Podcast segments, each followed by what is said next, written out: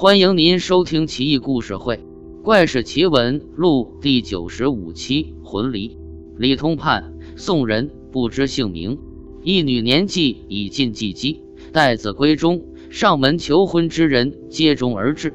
无奈李女甚为挑剔，是以临责若干，尚未有中意者。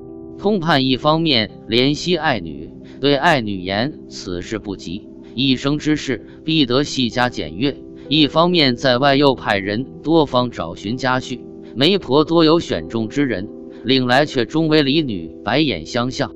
陈查推是通判的至交，两人年纪差别不大，相谈融洽。通判以兄视之。这日查推上门拜谒通判，李通判命人摆上筵席，两人觥筹交错之间，查推见通判和家尽欢，不禁伤心起来。延吉结发多年之爱妻前不久病丧，忽记今日乃是回煞日，延吉发妻，查推不禁老泪纵横，一述自己相思之苦。又言两女皆已是待嫁之年，妻未能见女，是人之时，实属憾事。查推又言及两人自多年前相识至如今，往事历历在目，爱妻音容笑貌似在眼前，虚息流涕间。通判把斩道：“嫂夫人登极乐天，必不愿见兄台弱势。兄台应忘却痛伤，竭力抚育二女，促其是一家良人。如此，嫂夫人定能含笑九泉矣。”李女自轻锁间偷偷往外窥，回头对身旁随侍在旁的婢女小声道：“此人如此笃于情义，对发妻深爱若是，这样的男儿必然不是轻薄之人。”若我能嫁得如此男子，乃我几生修来之福分。说罢，脸灿似桃花的附于婢女耳边，言如此如此。婢女依言而去。不多时，婢女回府道：“此人姓陈，乃一观察推官。”后每逢饭食之时，李女必问查推详细情况。当世时，陈年富力壮，官职又较高，于诗书之外，造诣非凡。又写的一笔遒劲好字，因而媒婆多有介绍年轻闺阁女与他。且不论他脸上沟壑交错，面黑似锅底而多须，似乎多年未洗脸。李通判虽然也很喜欢茶推，但无奈此人年纪比自己还大。通判每每叹道：“若是其人年纪相貌稍稍与吾女相称，该为善事一件。然差别如此悬殊，为之奈何？”女子闻之，偷偷对父母及古代教习未出阁女子言行、女工自疑的女师说道：“女子脱身如嫁，不过是求得一归宿而已。至于年之长少，貌之美丑，何足道哉？”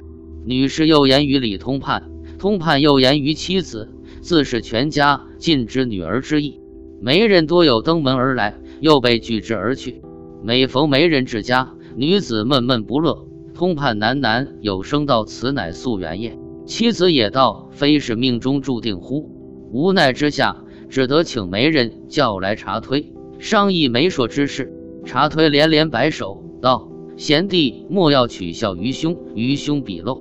贤弟之女，天资丽人，怎可与我这般土眼半截之人为妻？不妥，不妥！我比令媛大的太多，此事不应在意。”女子于窗户后听得查推之言，忧愤不已。从此绝食，米水不进。通判夫妻俩熬不过，再三顾请，查推无法相聚，只得迎通判女过门。女子兴奋不已，慌忙准备嫁妆。几日之后，便嫁于查推。婚后，夫妻伉俪和鸣。女子虽与陈女年纪相仿，但自有一番母者之气。通判女抚陈之二女。如己所生，女子对臣说道：“如今女儿已长大成人，婚姻之事应当要及时。倘若待到年纪大了，悔之已晚矣。”臣当初不太理会，女子朝夕屡屡与他相言，且女子自己广寻媒妁，只得点头同意。半年不到，便为臣之大女找一门当户对的婆家。女子以自己的全部资产作为嫁妆奉上。臣又道。妓女尚可二三年，女子立马道：“不成。”臣又不理。女子催促欲胜，臣又念在老友脸面，不便发火，便辞道就算为其择婿，现在又无准备嫁廉，先前大女已倾资，怎么办呢？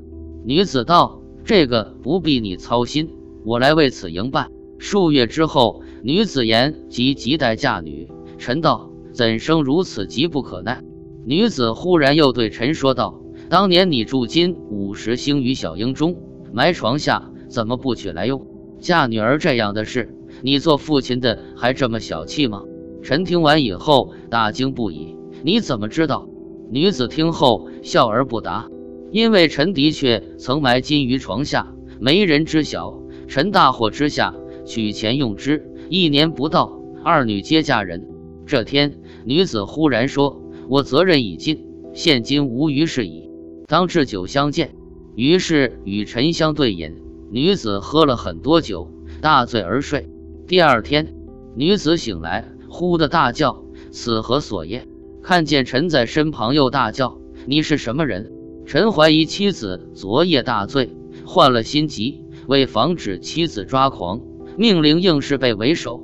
女子惊恐惶惑间，慌忙问道：“我如何在此？”应是道：“回夫人，你已成亲一年，岂不省业？”女子嘟囔着说：“不知。”不一会儿，女子父母至，抚慰女儿，讲述事件来源本末。女子大痛不已，爹娘真乃心狠，父母生女。不为我好生则配，此人又丑又老，可恶之极。二老忍以我弃之如是，哭着说什么也不肯再留下。臣于是送其回家。